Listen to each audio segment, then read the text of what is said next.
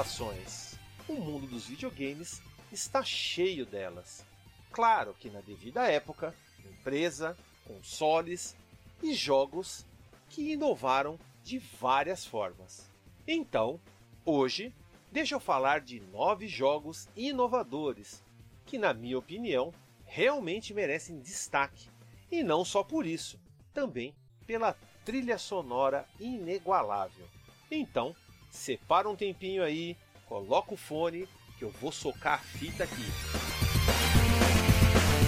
Visite o site defenestrandojogos.com.br e confira mais conteúdo que faço sobre o universo gamer. Dê uma olhada nas minhas crônicas com o Diário de Jogador e os reviews com o Revisando a Jogatina. Além disso, temos entrevistas e muita informação relevante para você. E vocês também podem conferir os vídeos que faço no YouTube.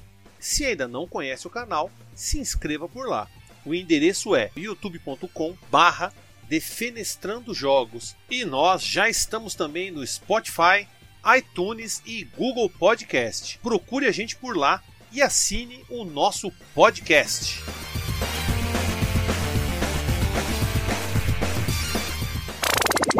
A produção desse podcast foi realizado pela Hood On Produção Audiovisual.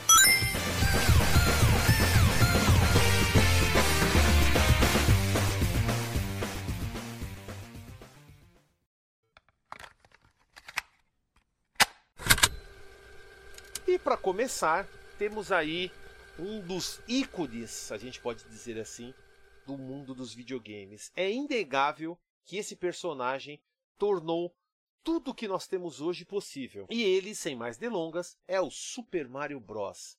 Sim, o nosso querido Mario. Bem, querido para a maioria. Eu não sou grandes fãs do Super Mario, mas do jogo. Mas sei da sua inegável importância no mundo dos jogos. Ainda mais quando o Famicom foi lançado e ele chegou ali ao mercado, fazendo ali com que tudo mudasse, né? O centro do mundo do videogame começou ali, né, a migrar dos Estados Unidos para o Japão. Enquanto os Estados Unidos estava tendo lá o, o crash do videogame, que só aconteceu nos Estados Unidos, tá? Não no resto do mundo. No Japão começava a se fortalecer essa indústria e através da Nintendo com o Super Mario, ela praticamente dominou o mundo inteiro. E acho que eu nem preciso falar tanto do jogo, acho que todo mundo conhece vários jogos do Super Mario. Né? Mario 64 também foi um jogo extremamente inovador. E vários outros, né? Vários outros são muito queridos. Super Mario World, para quem teve Super NES. Super Mario Galaxy. Né? E fora vários outros aí, onde esse personagem surgiu aí, deu, deu as caras. Então, sem mais delongas, deixa eu colocar aí a trilha do primeiro estágio do Super Mario Bros. do NES.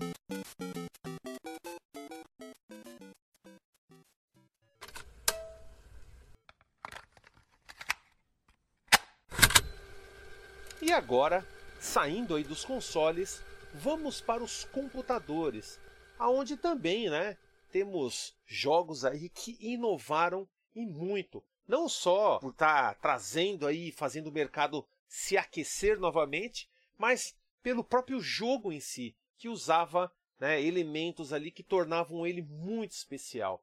E esse jogo aí, pelo menos na minha opinião, é um dos mais importantes ali no PC, que é o Prince of Persia, que é um jogo ali extremamente inovador, que traz ali movimentos que são quase que reais. Se eu não me engano, eles usaram né, aquela técnica de rotoscopia para poder copiar movimentos de atores e colocar nos jogos. Sendo que você tinha ali, né, a história, você tinha 60 minutos para salvar a princesa ali do, do Jafar, que havia ali prendido, para que você não tivesse ali a chance de casar com a princesa. Uma história maravilhosa, e se a gente for ver, um dos primeiros jogos que você corre contra o tempo, né? Os speedrunners, né? Que me perdoem, mas tudo começou ali no Prince of Persia. Claro, né? Que o speedrun já existia ali, já, já tinha ali provavelmente alguma ideia assim sobre essa terminar o jogo mais rápido, mas é um jogo que você é colocado contra o tempo. Então, para mim, isso aí acabou tornando ele maravilhoso. Fora a própria história, o jogo em si, né, a forma que o jogo lhe apresenta aquele universo, as, as pequenas batalhas que você tem, o, tudo, tudo que o jogo coloca na tela pra gente. E eu vou deixar aí ah, uma trilha aí para que vocês possam curtir aí essa viagem até a Arábia.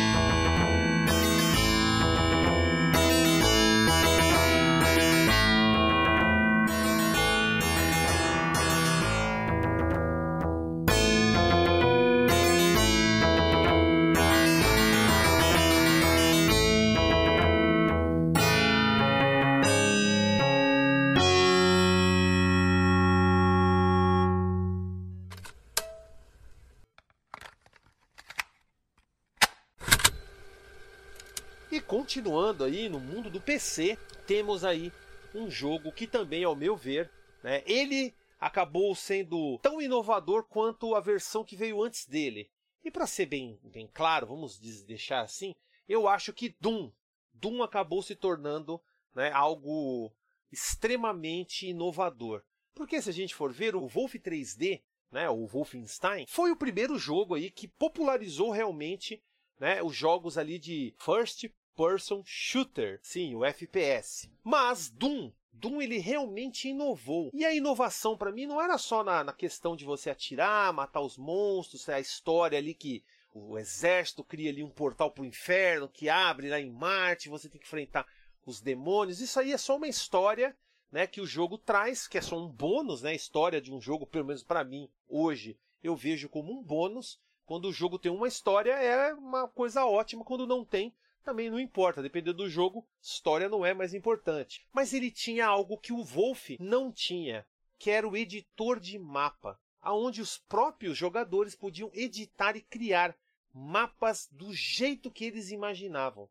Isso acabou se tornando uma grande inovação para a época, porque o Wolf já tinha um grande problema das pessoas estarem tentando quebrar ali o, o código dele para poder criar mapas, coisa que a ID Software ela lutava contra e aí depois ela falou: quer saber? Vamos lançar aí o editor aí e deixar o pessoal criar os mapas. Tanto que tinham, vendiam-se CDs com 200, 500 mapas, né? Que acho, se não me engano tinha até o Doom 2 Master Level que vinha até mapas que foram criados por fãs e estavam lá colocados naquele CD. Algo incrível, algo incrível para a época que acabou inovando muito e a indústria começou a ver que era uma boa a gente ter, né, a indústria disponibilizar editores de mapa. Tanto que a própria Blizzard ali, com jogos dela, também criou editor de mapas e outras empresas também acabaram seguindo essa mesma linha. Então, confiram aí uma trilha de Doom,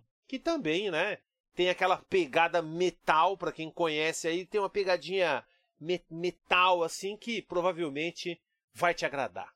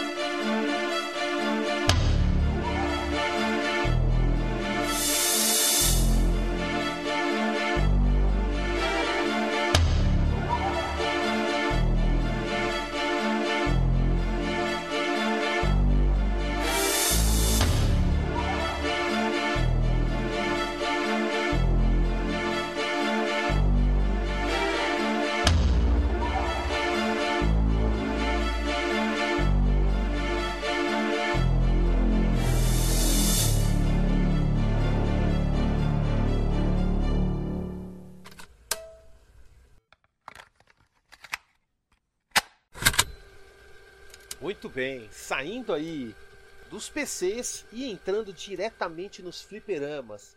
Existe um jogo aí que foi praticamente a revolução ali e um dos gêneros mais famosos né, de todos os tempos, pelo menos para mim, né, que é o Beat'em Up. E esse jogo é Double Dragon. Sim, Double Dragon 1, o primeirão, foi um jogo extremamente inovador.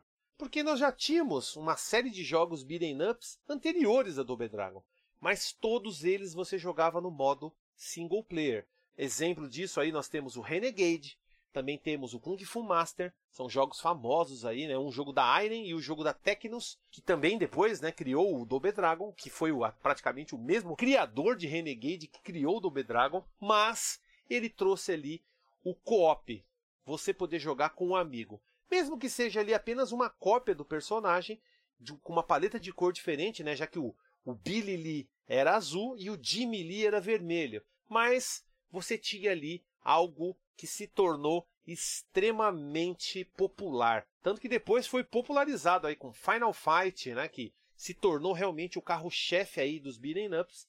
Mas Double Dragon foi o primeiro e que inovou nesta área. Fora que você tinha ali sprites gigantes, ele tem detalhes que até hoje, se você começar a prestar atenção, muitos jogos atuais não possuem, ou melhor, jogos mais atuais do que ele. Né? Hoje em dia sai poucos beat'em ups, mas naquela época ele tinha coisas que jogos mais atuais que ele não tinham. Tanto que eu já até mostrei em vídeos lá no YouTube, no meu canal do YouTube, que quando você derruba alguns inimigos, na, a, a, primeira vez que você enfrenta ele, quando ele cai, ele levanta praticamente na hora. E depois de alguns golpes, ele demora a levantar. Isso é, mostra o inimigo enfraquecendo. Tanto que eu, eu faço até uma contagem. Quando você dá 10 cotoveladas naquele personagem verde, que é uma cópia também do seu personagem, só que da cor verde, deu 10 cotoveladas. Na décima, você pode ir lá, pegar ele, dar, um, dar um chute, pegar ele pelo cabelo, agarrar e ele aceita isso, porque antes ele não deixa você agarrar ele pelo cabelo e te dá um gancho te derrubando. Então, ele tem muitos detalhes, como você não só pode jogar os objetos, né, latões, pedras, caixas, como também empurrar com um chute, você chuta a caixa e derruba os inimigos. Tem armas, né, faca, chicote, bastão de beisebol, tudo aquilo foi realmente inovador e fora a batalha final, aonde você enfrenta o chefão, derrota e tem que enfrentar o seu próprio irmão para ver quem vai ficar com a namorada do, do primeiro player, né? Na verdade, eles brigam para ver quem vai ficar com a garota. Algo que, na época, era impressionante. Hoje acho que não tem o mesmo efeito, mas na época foi impressionante. E eu nem preciso dizer, eu vou colocar uma das trilhas que, pelo menos para mim, é a que mais me marcou neste jogo.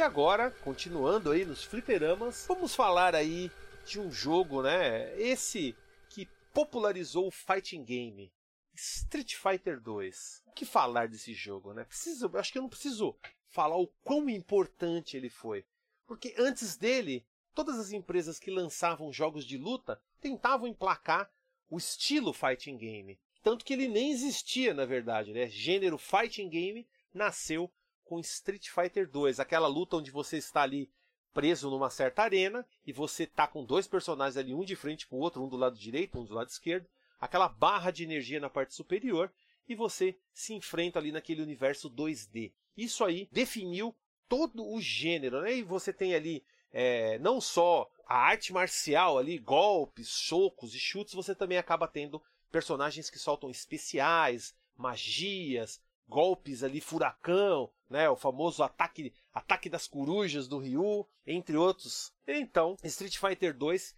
foi um show à parte, trouxe ali algo que nunca tinha sido visto. E também, né, para quem jogou na época, como até o Zemo contou, né, o meu grande amigo Zemo, né, para quem, quem assiste lá o canal conhece ele lá do Discord Gamer, algumas participações que ele faz eu lembro que ele contando que passava ali para ir para a escola, passava na frente de um fliperama e ele ouvia o barulho lá dos elefantes, né?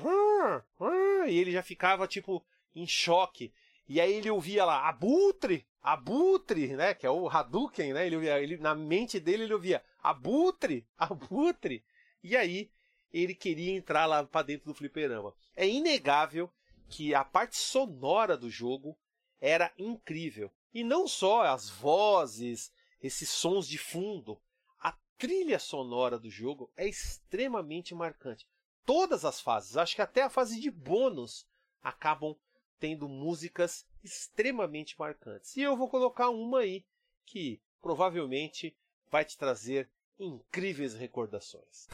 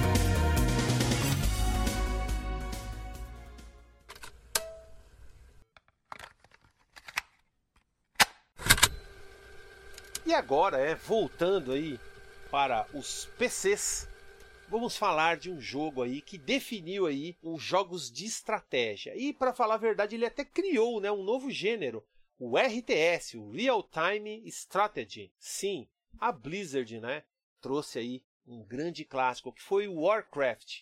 E eu vou falar, na verdade, do Warcraft 2, que para mim ele realmente trouxe tudo que o gênero é, precisava e também inovou de várias formas. Lembra que eu falei, né, da do Doom, que tinha lá aquele editor de mapas. Warcraft também tinha, desde o seu primeiro jogo, se eu não estou enganado, ele tinha editor de mapa. Isso ficou até é, evidente né, no Warcraft 3, que a gente sabe que ele acabou gerando aí né, um dos jogos mais famosos hoje. Para quem não sabe, né, o LoL praticamente nasceu de um jogo aí que foi criado dentro do Warcraft 3, né, que era o, o Dota, Defense of the Ancients. Nasceu no Warcraft 3 pelo Map Editor. E aí teve também, né, saiu o Dota 2 e depois também tivemos aí o LoL que se tornou um dos jogos mais jogados do mundo. Não, acho que não, ele não é mais, ele perdeu para Fortnite. Mas de qualquer forma, né, Warcraft 2, pelo menos para mim, foi um jogo extremamente marcante né? Extremamente inovador, porque o primeiro eu cheguei a jogar depois do segundo, mas eu achei ele bem mais lento, porque você tinha que clicar no personagem, clicar assim, ah, você vai cortar lenha.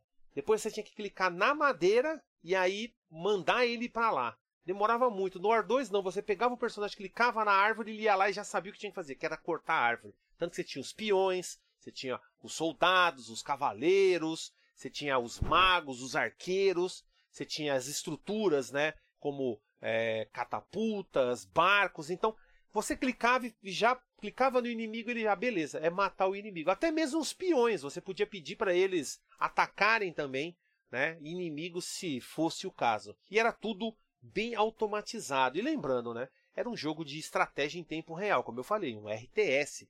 Então, necessitava dessa agilidade. E esse tipo de jogo ganhou essa agilidade, pelo menos para mim, dentro de Warcraft 2. Depois nós tivemos aí StarCraft e outros jogos que também seguiram aí também da Blizzard, né? StarCraft também é um jogo da Blizzard que seguiu exatamente essa linha e se tornou um grande sucesso até hoje, né? Um jogo que é extremamente é, jogado, né? Tanto que na, na Coreia é um dos jogos top lá, o StarCraft 2.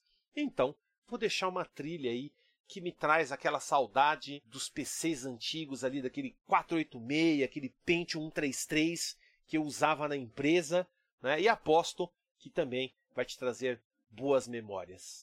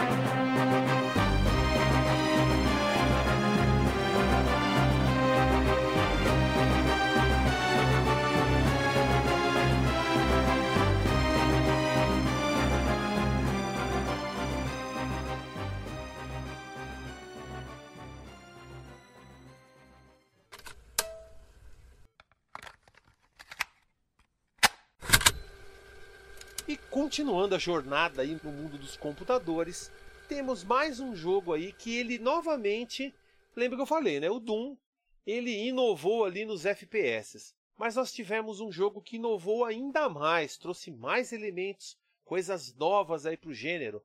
E esse jogo é o jogo Half-Life. Para mim, um jogo incrível. O que falar de Half-Life? Tanto que as pessoas esperam até hoje um Half-Life 3, que a gente sabe que a Valve não vai, não vai realizar esse desejo da galera, não vai, não vai acontecer esse terceiro jogo, uma pena.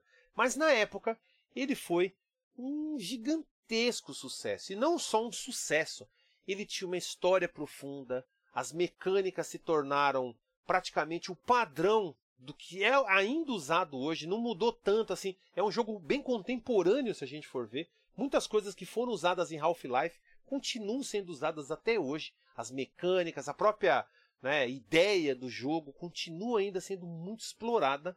Pode até achar que não, mas sim, Half-Life foi um estrondoso sucesso. E lembrando, né, aonde também nasceu ali o mod, né, que na verdade era um mod feito por fãs, que era o Counter-Strike, que depois acabou sendo praticamente comprado aí pela Valve e aí nasceu, né, uma, uma outra franquia aí também de extremo sucesso que continua até hoje aí com CS:GO aí, com um cenário competitivo e tudo mais.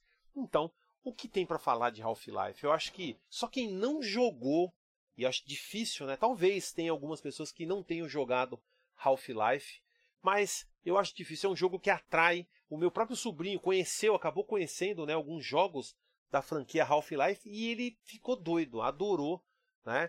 Ele acabou é, curtindo muito o Half-Life, tanto que ele acabou jogando né, por muito tempo, e eu, eu, acredito que a molecada até hoje ainda joga aquele Garry's Mode, que praticamente é baseado aí no Half-Life.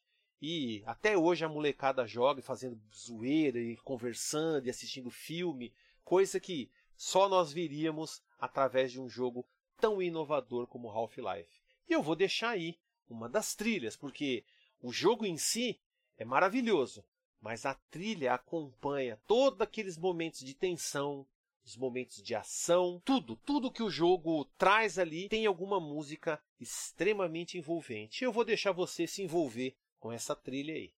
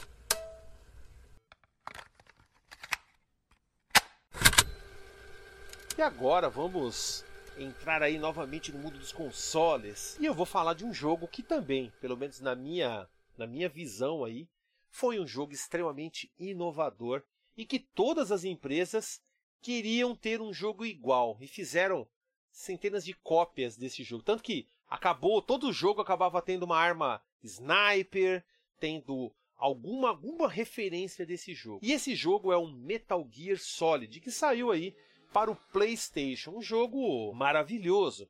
Tanto que eu até eu falo isso, já contei algumas vezes. Quando eu joguei ele a primeira vez, eu achei ele horrível.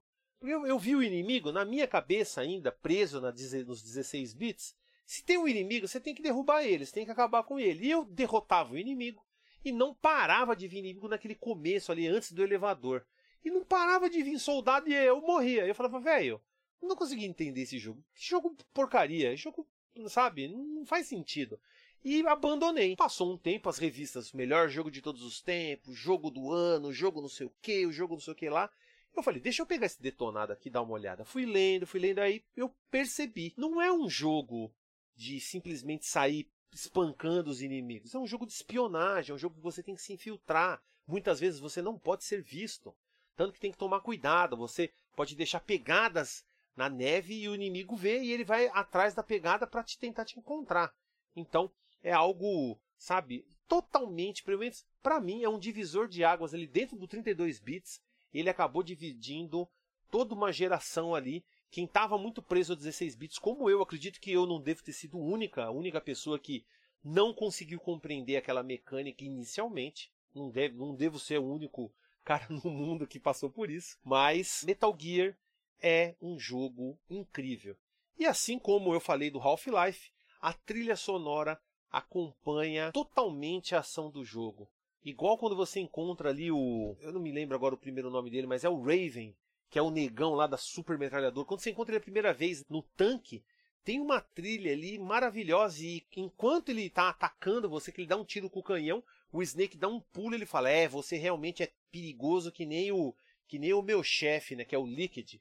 Fala: "Preciso, preciso derrotar você o mais rápido possível". E aí você enfrenta o cara dentro de um tanque e derrota o tanque. Você fala: "Cara, que coisa incrível, tá ligado?". É realmente um jogo maravilhoso. E eu vou deixar com vocês aí mais uma trilha aí de é, abrir a nossa mente aí. Então, curtam.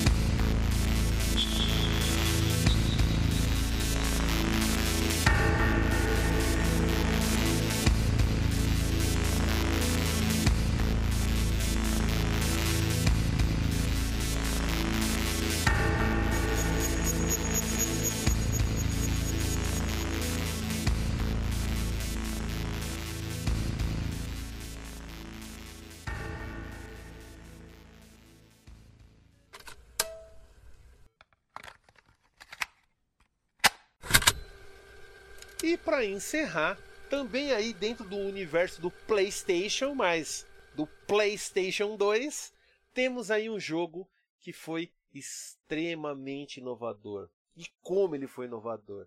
Nossa, é um jogo também um dos jogos mais jogados aí dos últimos tempos. Tudo bem que não é essa versão que eu vou falar, mas é uma série que continua extremamente famosa, continua atual, continua se renovando sempre, sempre trazendo novidades. E muitos perguntam como que um jogo consegue viver tanto tempo assim e sem as pessoas enjoarem. Esse jogo que eu estou falando é, pelo menos, o primeiro que realmente tornou o jogo, não o primeiro jogo, tá? Mas o jogo que realmente tornou ele inovador. É o Grand Theft Auto 3. Sim, nós já tínhamos o 1 e o 2, que eram jogos incríveis, mas o 3, a terceira versão de GTA, foi incrível. Porque nós tínhamos ali aquele mundo 3D sensacional. Nós tínhamos ali aquele universo que até criou-se um gênero praticamente, né? O gênero até nasceu antes, mas ele ainda não era tão conhecido. A gente tem até o jogo Shimui do, do Dreamcast, que até não fez tanto sucesso na época, porque ele quando saiu eu acredito que a galera não estava muito preparada para ele, assim como eu não estava preparado para Metal Gear Solid. Mas, de qualquer forma, né, o GTA 3 foi um jogo impressionante. Eu joguei muito ele, tanto no Play 2 como também nos PCs. Ele também saiu para computadores e nossa, arrebentava de mod, modificação, coisas malucas. Tanto que dava para você fazer várias doideiras, tanto que eu cheguei a fazer, né, o eu cheguei a jogar uma época fazendo apenas, fazendo apenas uma coisinha. Subia num prédio com uma sniper e começava a matar cidadãos aleatórios. Quando ficava lá três, quatro estrelinhas, eu caía fora, me escondia, entrava num carro, entrava no naquela lojinha que pinta o carro e pronto, acabava aquilo. Eu dava de uma, uma de sniper americano lá, só que do mal. o jogo é sensacional. Eu acho que não tem nem muito o que falar das mecânicas. Foi um jogo que mudou tudo. Mudou tudo a partir daquele ponto. E também foi extremamente. Né, todo mundo queria ter um jogo como GTA. Né, tanto que a própria, a própria Atari lá com o Driver tentou né, fazer os últimos jogos da série serem semelhantes e que não viram um monstro, né? Um negócio podre, que não dava para jogar o Driver 3 lá, o Paralelo. Agora não me lembro o nome certinho, mas era horrível. Os últimos jogos Driver da série Driver era terrível. Mesmo o Driver tendo já aquela questão de você pegar os carros e tal, ele não tinha toda a dinâmica que GTA 3 trouxe, não é mesmo? Então, confiram aí a trilha deste jogo maravilhoso, mas maravilhoso mesmo.